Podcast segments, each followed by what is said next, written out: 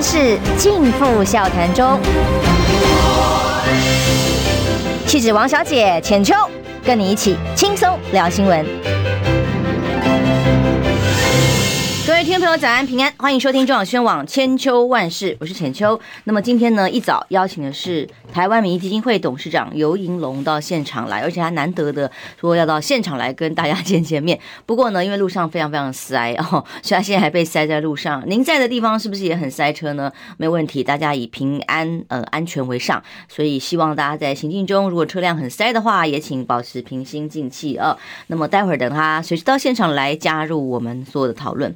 首先，一开始来看看这今天最重要的几个消息。各报的头条都是入境零加七，最快十月十三号要上路了哦。昨天我跟王任贤医师在讨论这件事情的时候，他只跟我讲一个关键词，他说王必胜啊，应该不叫王必胜指挥官啊，要叫王必败啊。他为什么这么说呢？他认为，呃，现在指挥中心所有的。决定跟措施都已经不是按照专业标准在做衡量、做裁定。那么今天讲哦，九月底，明天讲九月初，然后后天讲，他才刚刚讲完哦。刚刚讲说十月份要呃解除边境管制，几乎是不太可能。结果这样反反复复之下，苏贞昌一宣布呃十月上旬要开放哦，就马上哇，王必胜就就就抢先的也。跟着宣布之外，更得罪长官的是什么？因为我觉得哦，他实在是北吧北吧。为什么这样说哦？明明苏贞昌已经自己讲了，他要自己在行政院记者会宣布这个事情，结果他老大哦，他他不是在指挥中心记者会，记者记者会通常在下午嘛，那通常行政院如果要宣布可能是上午嘛，他却抢在一早就上了这个。呃，民民党侧翼的周玉蔻的节目就直接宣布，而且早于指挥中心所有呃专业的评估跟资讯，他就直接通通宣布完了。那让如果是跑呃指挥中心的记者会的记者，都会像白痴一样哦，因为所有资讯哎都落后取得那。也许这个专业的考量的时候，呃，大家要问记者会上要有比较全面性的其他专家啦，或者其他不同负责的业别的时候，比方说观光政策，那配套是什么？你既然要开放哦，那是不是团体呀、还有游客的这个各地都开放呢？还是有措施的差异性？其实，呃，王必胜讲的不清不楚哦。那但是他先宣布了。指挥官一宣布了之后，这么内部只好配合办理。这告诉大家什么？就是王必胜两件事情，跟陈时中一样哦，就延续着只以政治为考量，长官说了算，唯命是从的态度，把自己专业放一边，再当指挥官。第二件事情是，这个官位恐怕也不久矣。你看，连苏贞昌院长要抢先自己宣布的事情，你都略人之美哦。你看看这当中，而且还选择在这样的节目上面，呃，对其他线上的记者们都会觉得很很莫名其妙的状态来做宣布，就是已经罔顾专业了哦。所以这两件事情让呃王任贤说，这个叫做。王必败啊！我们座位位置也坐不久了。然后，但是还有一个重点，就是呃，指挥中心其实在几个专家学者的口中，早就该废了。他应该要回归到常态的疾管系统去做管理。所以，当指挥中心现在还卡在手上，说口罩令年底才要解除，然后二十九号，现在九月二十二号了哦，就二十九号起就要取消在机场入境的 PCR。呃，改快筛等等的，那这些措施呢，就是呃宣布了之后，很多的配套，当记者再进一步去问的时候，却是一问三不知啊。那每一项都说仍要研议啊。你要想想，因为我刚刚到土耳其去了一趟，出国了一趟，其实很多朋友也是一样的。出国去的时候，你发现欧美国家的疫情，嗯、呃。跟台湾比起来，比例上其实已经差不多了哦，所以并没有说这个边境阻隔就一定就代表着我们相对安全，这是其实已经不是等号了哦，已经有不同的发展。然后再来，在国外完全开放的情况之下，你回国回到台湾的时候，你就会发现入境连厕所都管哇，这一区你只能上这边厕所，那边不能上。然后再来要带去做各种的呃。疫调调查之外，哦，其实看起来我是跟我前一年出去回来的时候的感觉是，呃，相对有秩序。其实工作人员非常辛苦，动用非常多的人力物力哦，在机场海关。可是呢，进来之后的程序，其实国人还勉强可以弄得懂。这些老外啊，几乎是被搞得这个头昏脑胀，然后每个人都愁云惨面、惨惨雾，感觉好像来到了一个非常危险的国家。然后接下来的程序就是被带去。排很长的队哦，填资料，然后要拿拿个牌子告诉你要做哪些筛检，然后要到拿着所有的快筛器到境外，就是说到机场呃航厦外面空旷的地方再去。搓鼻子 就是呃吐吐口水，对不起是吐口水，就是在做快筛。然后你在这些程序里头呢，你也不能够自己搭交通运输工具。那如果有一些家人来接，因为能够接的这个位置不多嘛，哦，可能就会很混乱。那么接驳的车子乱七八糟，那更何况。防疫计程车其实也不一定等得到，那么很多车很多情况是要等很久的，所以你想想看这个漫长的程序，老外不管是来开会、来经商、来旅游，怎么可能愿意来？那更何况还有三加四，那现在进来了之后，等于是等于是确诊之后才会有七加七嘛，那进来就可以自由活动了，是完全没有管制的情况之下，十月十三号就要上路，那大家就问啦，那出去呢？出去回来一样的的呃程序吗？那是不是也有所谓的呃，包括团进团出，团体可不可以出去呢？诶，现在还是没有办法组团呐。所以像日本开放自由行，如果组团没有完全开放的话，那其实对旅行业者来讲摩擦啊，是不是？大家只是帮忙订订机票、订订饭店，自己就可以处理了。那么对于旅行业的真的要复苏，还有。入到台湾来的这个团体的行程，根本就还有很长的一段路要走。重点就在于说，你在没有任何准备好的情况之下，就先跟这个周玉蔻的节目上面宣布完，然后回头人家问你，那你怎么执行的时候，都还是不知道哦。这真的是非常的可笑。所以指挥中心该废了。而现在呢，真的就是解散的时刻。既然已经流感化。既然连边境管制、连口罩都准备要取消，回到专业嘛，让各个单位专业的人士来做把关跟处理，连我们不管快筛啦、口罩啦这些医疗物资都会便宜很多，少过了很多水，少被砍了很多油，那么自然在整体的这个呃费用上面就可以回到以前啊，以前我们就像这个。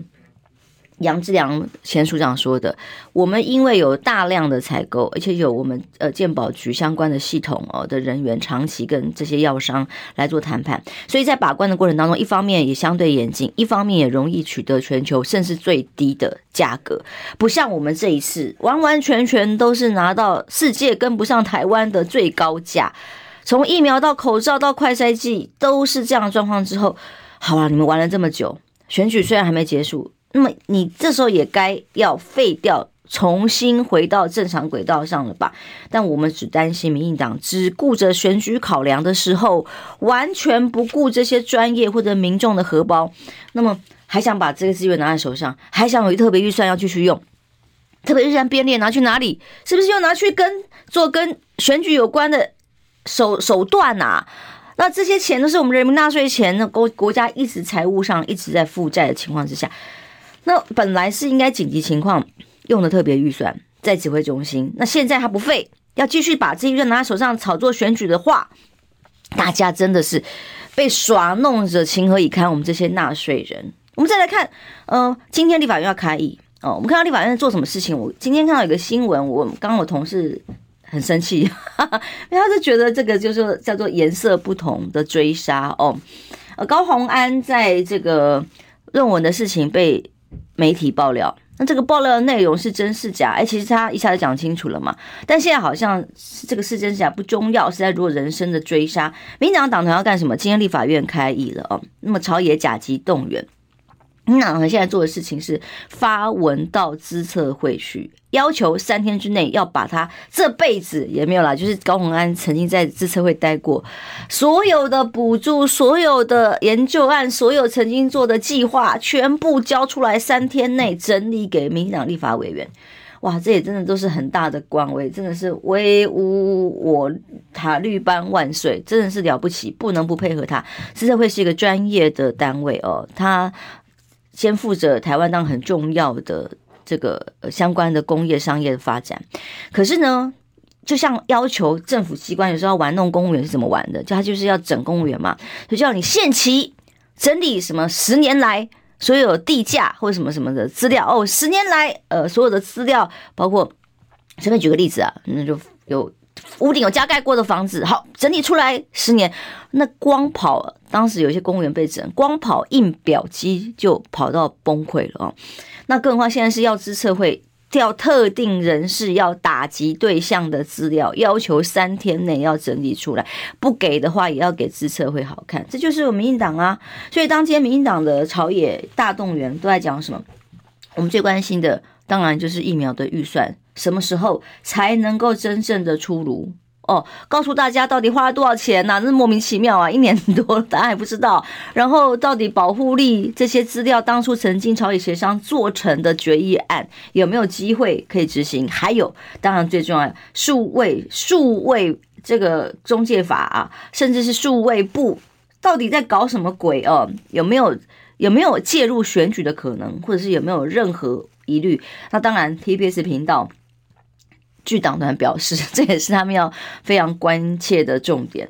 虽然说哦，TBS 是非常的低调，就算浅秋有时候在主持这个节目的时候，连要谈呐，我我大家可以感觉到，我都会呃客气一点。那因为这是 TBS 的政策，TBS 不想要太高调的去引战这件事情。可是我们真的非常客观的来看，系统台去跟 NCC 要求把自己的频道呃做替换。一般来讲，都有一些规则跟规定。通常 NCC 都是把权力掌握在自己的手上，不太会轻易放的。但这一次呢，以哦这个别商业谈判的条件谈不拢为由，就要把一个相对在新闻的呃收视率啊、支持度啊、订阅想看的这个户数相对高的商业的新闻台，直接把它改到一百五十几台去，然后换一个呃新成立的。符合民党需要的进电视的时候，它毕竟是一个目前还没有市场测试过，甚至它现在试播在网络上的反应其实是不怎么样的。当然，它也许它未来有努力空间，我也不敢讲。里面有很多我之前认识的朋友，也蛮优秀的同事。但重点是他的立场，还有他的新闻的被信任度哦。包括了收视率，都还有待市场考验。这样的台，如果真的就在商言商来讲，一般的系统台有可能，哎，你做头家，我会做赔钱的生意嘛？有可能会把一个会赚钱的金鸡母换一个会赔钱的商品来卖吗？理论上这是不符合市场法则的。但是 NCC 看起来，我据内部了解是，呃，倾向于，嗯。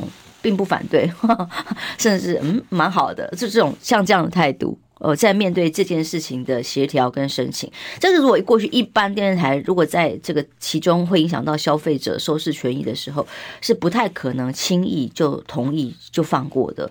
可是的确现在的趋势好像是往这个方向走，所以。中天呐、啊、被呃直接关台，然后现在只能在网络上生存之后，数位部啦、中介法啦，就是来管网络的哦，因为他还没有死，言论还没有死，言论还在影响着民意，民意的这个向背，让他的民调数字往下掉啊，所以呢，剩下来的这个电视台里头，TVBS 自然就成为一个被关切的重点。其实他在呃。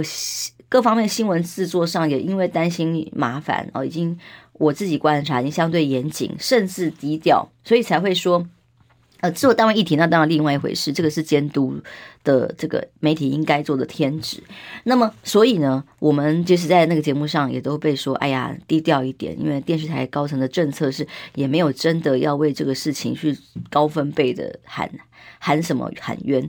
但是这样的事情发展发展下来，恐怕哦，就是让 NCC 睁一只眼闭一只眼的，真的把电视台集中成为自己所有想要的频道，塔绿班治国哇，所向无敌，吾皇万岁万万岁！台湾再也没有不同的声音了吗？从呃系统电视台到网络哦，到呃论坛平台。连 YT 大家都还要翻墙看得到的时候，台湾到底进入了什么样的世界？而立法院今天开议，各两朝野双方都甲级动员的情况之下，有没有机会对这些事情来进行把关呢？我们非常期待。但是只是看到呃黄光芹跳出来骂周玉蔻，我就觉得特别有趣。呃，我诚实讲，我两个人都得罪不起，哇，好可怕。但是呢，嗯，黄光芹说。如果陈时中当选会怎么样呢？他说周玉蔻就变成他的背后灵。你看，连指挥中心所有的决策开放的重点，什么时间怎么开放，谁当指挥中心的官啊？啊，都是周玉蔻说了算。其实还不止如此，光芹姐讲的也算客气的啊。其实根本民进党整个都是这样，他已经蔡总统已经违背了心意，被。这个蔡黄光芹，哎、欸，对，周玉蔻讲说，哎呀，慈济啊，根本中共同路人，上人是上人吗？还是下人？用这样羞辱跟攻击的言论在贴标签的时候，蔡总统已经违背他的意思了啊！明明是帮蔡总统骂的，他还去见了慈济，两个人见了面，同框在慈济的拜会场合上，哎，搞不好这个扣扣还不开心啊！所以何止是陈时中一个人的背后灵，根本是整个民进党的背后灵，而整个民进党现在。现在就靠着这些侧翼跟不分区已经被罢免议员等等，大家用这种羞辱、攻击、失智的方式啊，网红治国的方式在治理台湾，而我们纳税钱就一点一滴、一点一滴的被拿来乱用，或者是绑桩，或者是盖个豆腐渣工程。那么，呃，连个连个零加七上路都要这么的莫名其妙跟草率。到底台湾年底还能不给他们一点教训吗？今天邀请游泳老师来，就是这个重点。在他的民调数字里面，上一次已经告诉大家了，台民党面临了正是呃台湾对于民党来说，从他当执政党以来最大的一次风暴。这次的政治风暴是从很多的民怨不满席卷而来。那么这个席卷而来，到底？是不是像他讲的？呃，他当之前曾经预估过，恐怕三都只是六都只是那个两都能够守住了不起了。那其他县市说不定是二加三这样的场面。他认为北部都已经非常的危急。而最新的一一次的民调是针对包括了各个候选人的这个支持度、魅力度哦，还有。包括了蔡英文总统的民调支持度，他说已经掉了一百四十万的铁粉哦。那么尤其是中间选民，还有年轻选票。那我相信他还在路上赶车。您在路上还是很塞车吗？如果有在路上塞车的朋友，帮我们回报一下讯息。哈，他真的还在遥远的地方吗？哦，看到游云龙老师，呃，跟他说小心开车，等他来。我们休息一下，马上回来。你知道吗？不花一毛钱，听广告就能支持中广新闻。当然，也别忘了订阅我们的 YouTube 频道，开启小铃铛，同时也要按赞分享，让中广新闻带给你不一样的新闻。千秋万世尽付笑谈中，气质王小姐浅秋，跟你一起轻松聊新闻。来中宣网千秋万事，我是浅秋。时间来到八点二十五分，我们游盈隆董事长仍然塞在路上，那就有浅秋有一些话题，其实呃平常观察也是不说不快啊，刚好就用这个机会再继续跟大家来聊。我不知道大家对于四叉猫最近一直在新闻版面上，而且。一直在推播哦，很多新闻里面他突然呃，好像他放个屁都是香的，这样不会被罚钱吧？但是就是他的一些呃言论，随便都会变成推播的重点。自从他成为城市中 MV 男主角，就是被推偷窥的那块那那位之后，到底是为什么？我们的 出了什么事？基本上呢，他已经很明确的，呃，所谓的出柜是说他出柜，告诉大家说他自己是陈时中的网军啦。哦，你看，帮他当 MV 男主角啦，然后帮他说话啦，所以他的言论呢，其实早就已经失去了他自己以前过去说的啊，年轻人客观呐啊，那个网络网民的心声哦，这样的新生代网红这样的看法。他现在已经被就是这样，他就是一个侧翼啊，所以为了要求表现，拿了这么多哦通告费吗？还是有其他预算？我不知道有多少的时候，他打起来特别卖力。包括高虹安，高虹安说：“哦，他这个呃补习，他是精英没有错啊。我们从他这次事件被骂说态度傲慢哦，一路从哎一都第一名，真是很厉害啊。”哦补习上台大哦，到国外的研究所到博士班。结果四叉猫跳出来说，他呢是补习上台大。然后就变成新闻推播的重点。我跟大家承认，我有补习呀，谁不补习呀？而且说真的哦，我我我们小时候，我自己个人在求学过程，家里的这个费用不是很多哦，所以我基本上我自己都是一直呃想办法这个打工赚钱。我在五五五专的时候是打三份工赚钱撑学费的哦。那为了要补插班考试还要去跟补习班谈判，没有了，帮他们招生打电话，然后换换补习费啊，甚至还有老师非常的善良，帮我们免费补单一的科目哦，这样之类的。补习很丢脸嘛，所以补习上台大，然后呢？那你那好吧，那刺杀猫你补习上得了台大吗？这真的是已经到了一个是非很奇怪、莫名其妙的状态。到底补习哪里错了哦？我我们现在最疑虑就是说，我们的社会是不是整个是非的概念是建构在一个胡说八道、一个一个天马行空的的的道路上？而且他别人说随便说什么就变成推波的重点。哎，这个如果是影响一些真的没有判断能力的年轻朋友哦，还真的以为哦，他四叉猫讲的就算，嗯，好像真的就是这样，补习很丢脸。这到底有什么好丢脸的呢？为什么会成为选战攻防的一环？你应该监督的是什么？其实，如果你身为不管民意代表，或真正关心呃地方国家发展的人，应该关心的说，好吧，那年轻人就业率呢？好吧，那为什么一个呃在桃园只有规模三的地震，却可以让八德这个体育馆、羽球场倒垮成这样？这才是真正。是跟非的问题，你去炒一个候选人，他曾他他说他学霸，那他有补习，所以他不是学霸，这是什么社会道德伦理的价值？那或者是从周玉蔻现在紧咬着这个候选人的爸爸，过去曾经多年多年多年以前翻不出来多久以前曾经有过的绯闻事件，然后还是非真假还搞不清楚。这到底意义在哪里？那么据说他收视率好像还不错，这是见鬼了，真的是莫名其妙。到底关这些这些不管他爸爸八百年前的绯闻，或者是关他小时候补习什么事情？所以今天的选战已经被打到可以看得出来，民进党的呃慌张、焦虑或者是无能了。因为呃民调民调，我相信其实。有老师这些民调，虽然民进党从来没有说啊，认为他是真的啊，或者是支持他，可是其实这些民调，民党是长期都非常的关注，而且拿在手边，自己也做密切非常多的民调，在做滚动，一定非常清楚现在民调的状况是非常的不乐观，所以在这个民调往下走的情况之下。就要用这些侧翼继续带风向，那么尤其是在网络上，你真的会误以为网络就是全世界哦。这个很多年轻朋友早就不看电视、不看报纸、不看实体的媒体，看的就是网络上，甚至也不会网络全部，就是部分推播到了就算了。所以当这些新闻的角度、这些网红所谓侧翼的打法，就会让大家失智，你知道会成为一个集体年轻人要失智的世界吗？我很期待，当然我还是看到很多年轻人是很有判断能力，他们有自己的摄取知识跟呃有营养的资讯的的分析的方法。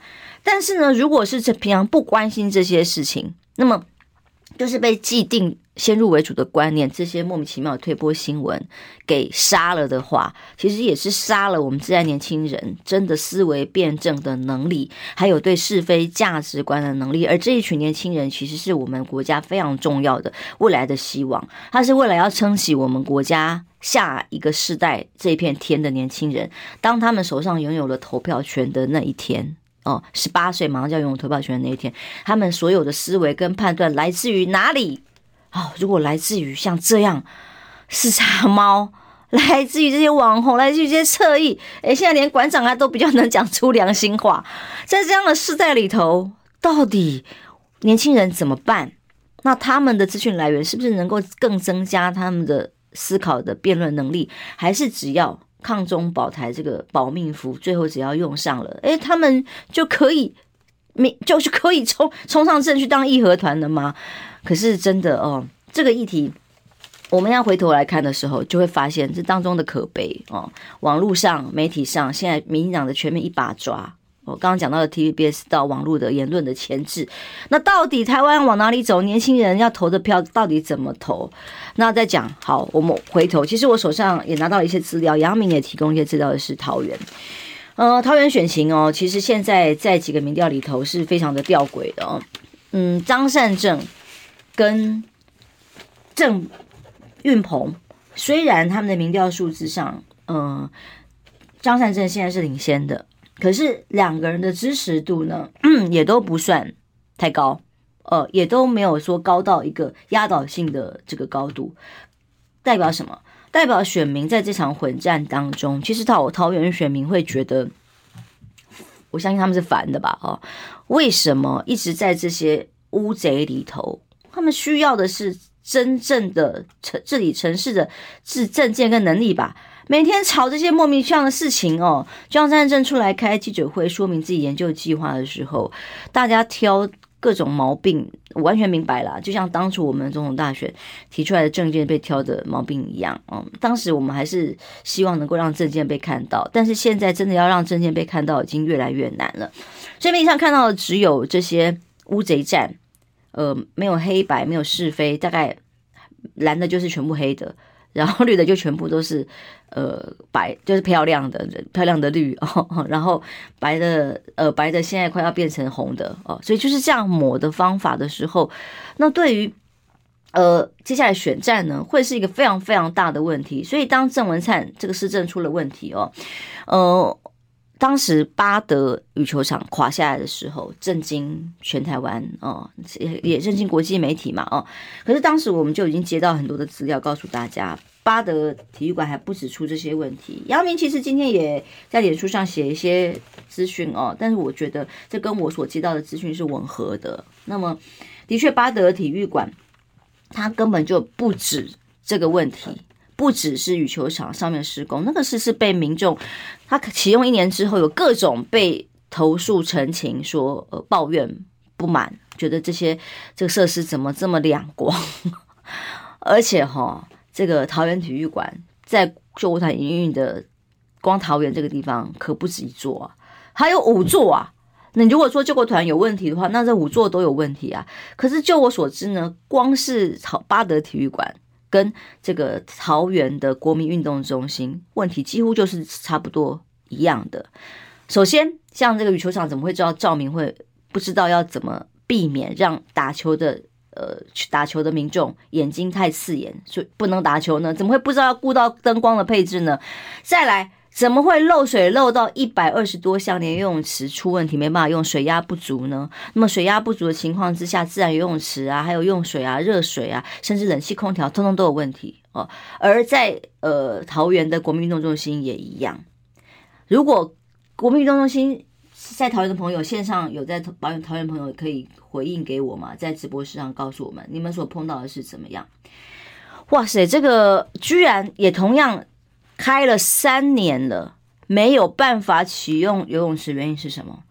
因为漏水啊！哎，你要把游泳池盖到漏水是有多难呐？真的，真的不容易啊！哎，我们家那个社区顶楼是有游游泳池，这个如果漏水的话，等于房子的物体结构。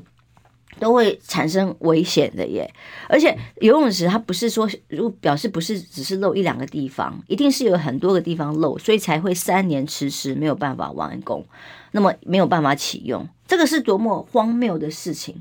所以当在桃园的五星市长这些设施，所以当时第一时间发生的时候，我才跟大家说哦，我觉得这个不是个案，但是我们手上的资料有限，我得到民众给我的一些投诉资料，就光是八德跟。呃，这个桃园国民运动中心这两个案子就已经非常的让人家觉得看傻眼、瞠目结舌，所以我本来很期待说，陆陆续续还有没有更多的资料会浮现在呃眼前。那现在看到杨明提供的是一小部分的这个另外一个消防消防署消防局的一个一个标案，可是呢，各位听众朋友还是这样的好朋友，我相信一定不止如此。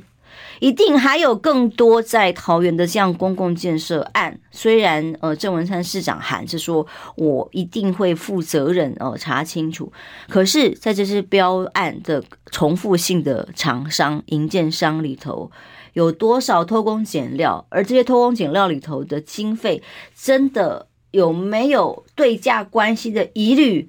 哇，我们现在真的很需要有道德良心的朋友，这个时候可以站出来，因为很多资料现在已经被下架、被查不到了，被被秘密封锁，就像这个蔡总统的论文一样。可是桃园这个五星市长要被检验的，已经是真的全面性的问题。从桃园，呃，八德桃园运动中心、八德运动中心，它所发生的状况，就是你在其他县市不可能看到的。我特意跟他讲了。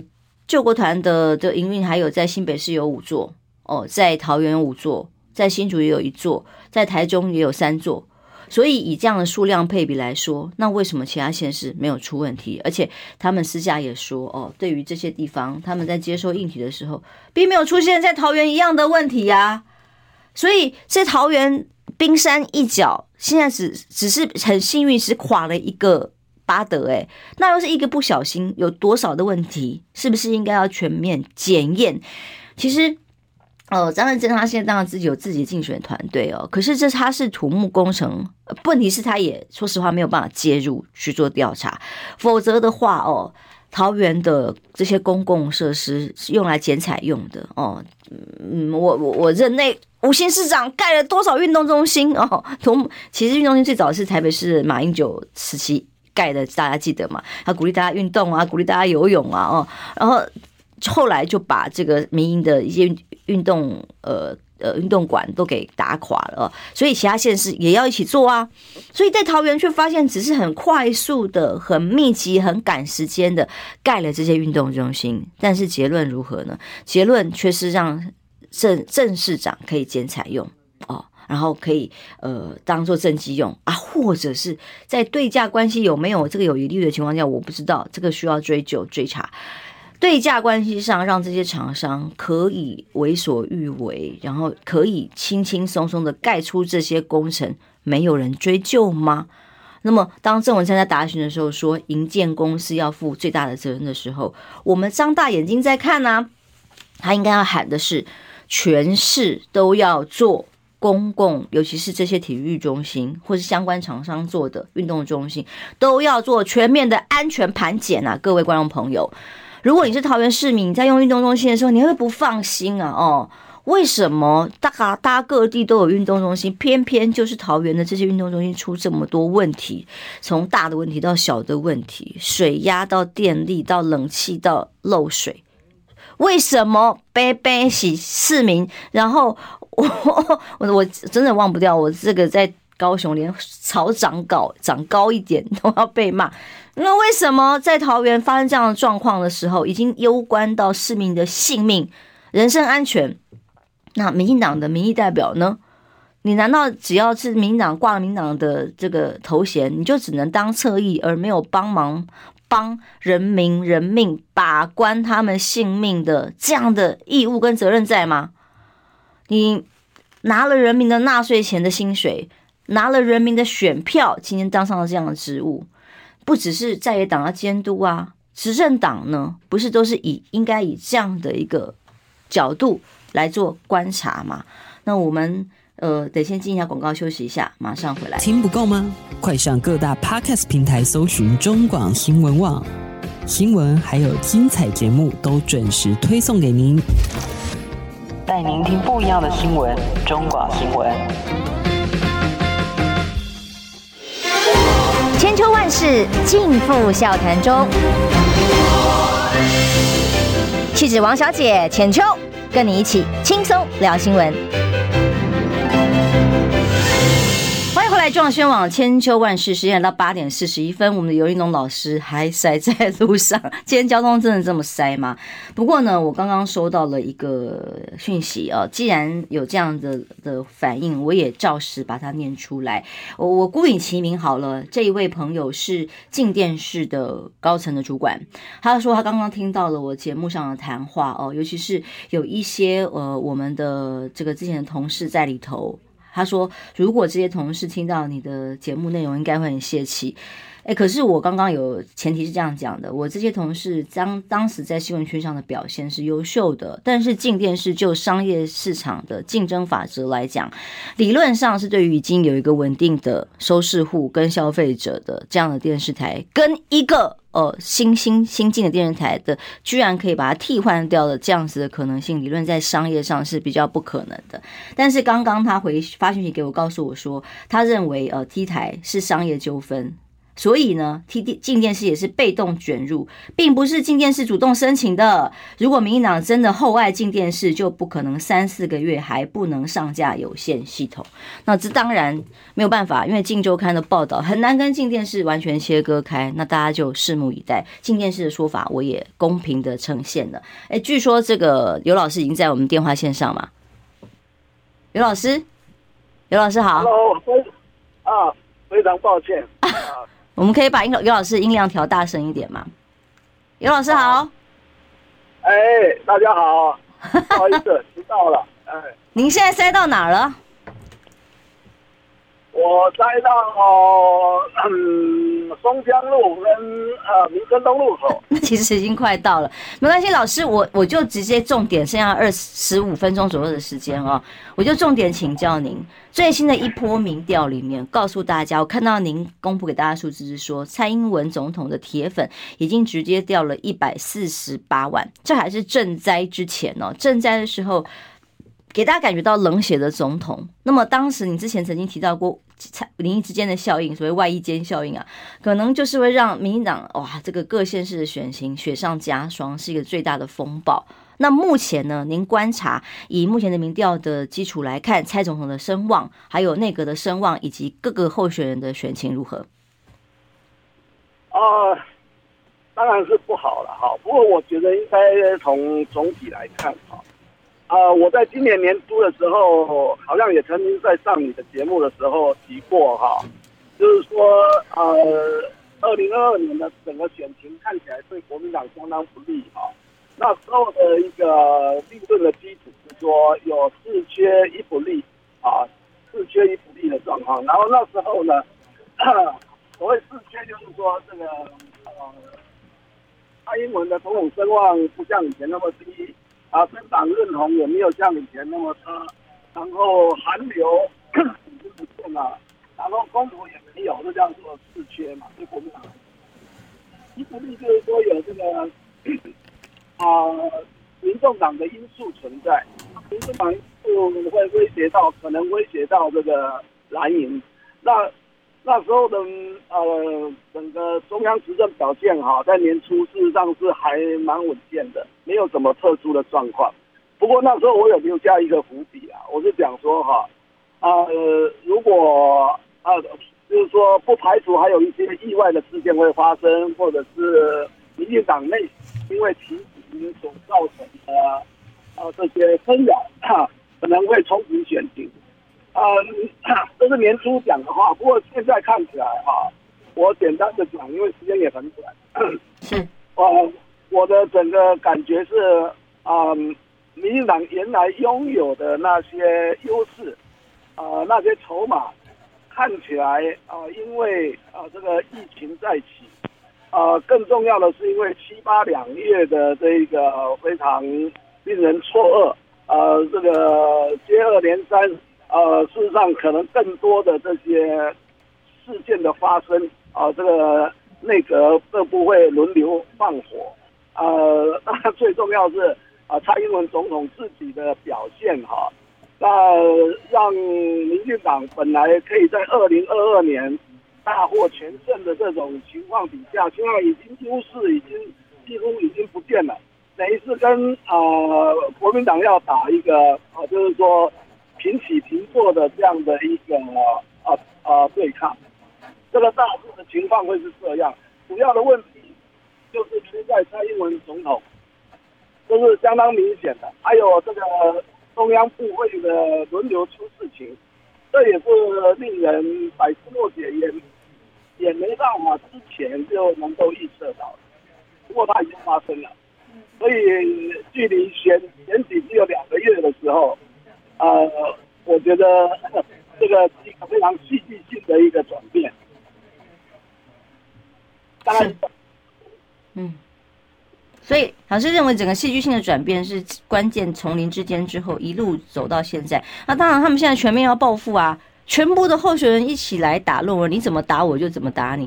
然后不管是对于高红安或者是呃张善政或其他候选人，那么全面的做这个论文的或者相关研究计划的反攻。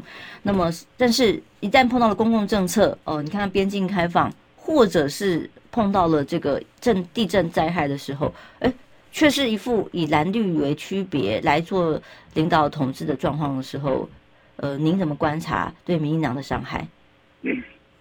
我想是这样子，就是呃，民进党当局啊，哈，就是或者说蔡总统，他已经见跟他身边的人已经清楚意识到林智坚的论文文案对整个啊执政党的冲击是超乎他们想象的。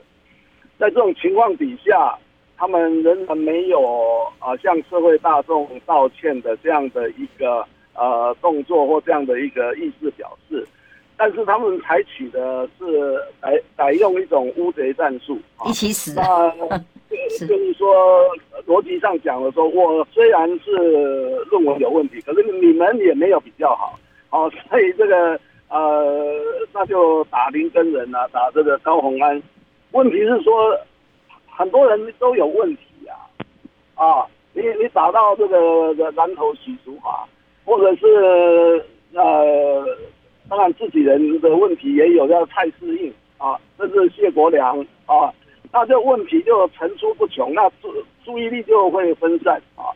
但是我要觉，我觉得是这样子的啊，我我我不从我打从一开始就不从蓝绿的问题啊这种来看这个事情。是，我觉得要，我觉得要回归到一个民主政治的一个呃道德基础上去看，呃，这些论文门事件，这些不断的爆发，呃，当然有负面的一些想象，但是从正面看，我觉得社会大众应该呃从正面看的时候，就是说这是一个契机，这是一个机会，让我们去重新检检视呃所有的政治人物。他们的呃言行，他们的过去的记录，他们的道德水平，如果我们都用同一个标准去检视啊、呃，所有的政治人物不分蓝绿白或者是什么颜色，那我觉得这是一个契机，反而可以让台湾的社会向前走。嗯，如果最后一点时间你来评估的话，您还是跟上一次来上我们节目的时候评估民进党的选情是一样的呢，还是更往下走了呢？嗯。我上次曾经提过，说民进党的选情呃不容乐观，要从呃这个两都两县开始算起。我当时的意思是说，呃一个加法的概念，是这个两都两县往上加，你能够到底能够赢几席的意思啦。是。那么呃目前的情况呃跟当时没有太多的差别。嗯。那就是到底能够加几？因为呃，他不可能掉到两县、两都两县以下嘛，不可能。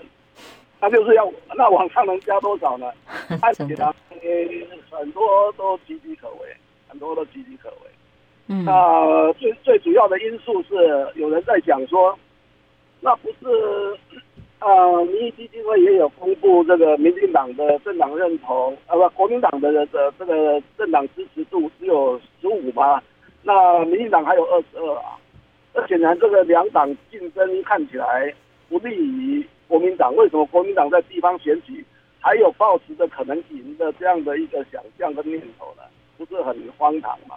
我在这边跟各位呃听众朋友讲啊，最重要的因素是在于啊，就是说没错啊，民进党的呃政党认同或者支持都远高于国民党，但是有。充分的证据显示，中性选民，也就是所谓独立选民 （independent voters），在这一次啊、呃，很明显的过半数啊、呃，这个呃，这个是站在执政党的对立面。嗯嗯，国民党国民党的呃这个机会来自于中性选民的动向，另外一个国民党的支持度还要考虑这个民众党的呃民众党的动向。民众党现在说，呃，突然之间暴起有百分之二十点九，但是各位知道吗？这个百分之二十点九里面，大概有七成目前是倾向支持国民党的，也因此呢，变成国民党跟民进党在这个时候啊、呃，在地方选举的竞争，看起来这个是啊、呃、五五波，不因为国民党是本身支持不弱而。而这个 有有差异，对，嗯，所以这是一个很有趣的一个呃状状状况啊，就是说当呃中性选民跟执政当局呃比较站在对立面的时候，那这个显然这样的一个态势有利于在野党。对，所以这个这一次当然选战除了年轻选票，就是中间中间选民了。中间选民变成是现在各党要挽救的重中之重，然后当然各种手法都要进出啦。那么以桃园新竹这边的选情，呃，您因为上次民调里头也做了一些关于各个候选人的魅力度，呃，那个叫做魅魅力支持度吗？嗯，哎，对对对对对的分析，嗯，那是不是这两个地方的选情，你又怎么看呢？我们没有针对新竹市或新竹县做直接做调查，我们只是从一个全国性的角度是。呃去看，所以呃六都会比较明显，但是那个涉及到地方县市的时候，我觉得这个呃推论的基础会比较薄弱，嗯。呃，但是六都因为人口都是众多的地方，所以还可以做一些合理的推论。那你说新竹市，我目前没办法推论。那陈时中，陈时中的状况，我们在一开始就讲说，嗯，陈时中呃很无奈，或者是被迫，他是在一个他被迫在一个呃选择在一个呃对他来讲啊、呃、最不利的情况之下宣布参选。嗯，呃，到目前为止他的状况也不断。但是呃，大家不要忽略一件事情，这个选举最重要还是候选人的竞争，当然背后有政党因素。但是目前看起来，呃，国民党寄予厚望的蒋万安整个气势并没有打起来，这是很明显的。那陈时中虽然是呃好像是呃，就是说状况百出，但是即便如此，他还是看起来他的声势还不弱。尤其是这一次的呃台北市的选举，民进党这个有势必啊，就是说一定要拿回来的这样的一个呃这种心情了啊。嗯。所以民进党会这个 用尽一切的办法，呃一切的力量，然后在台北市打赢这一场仗。那目前的情况来讲。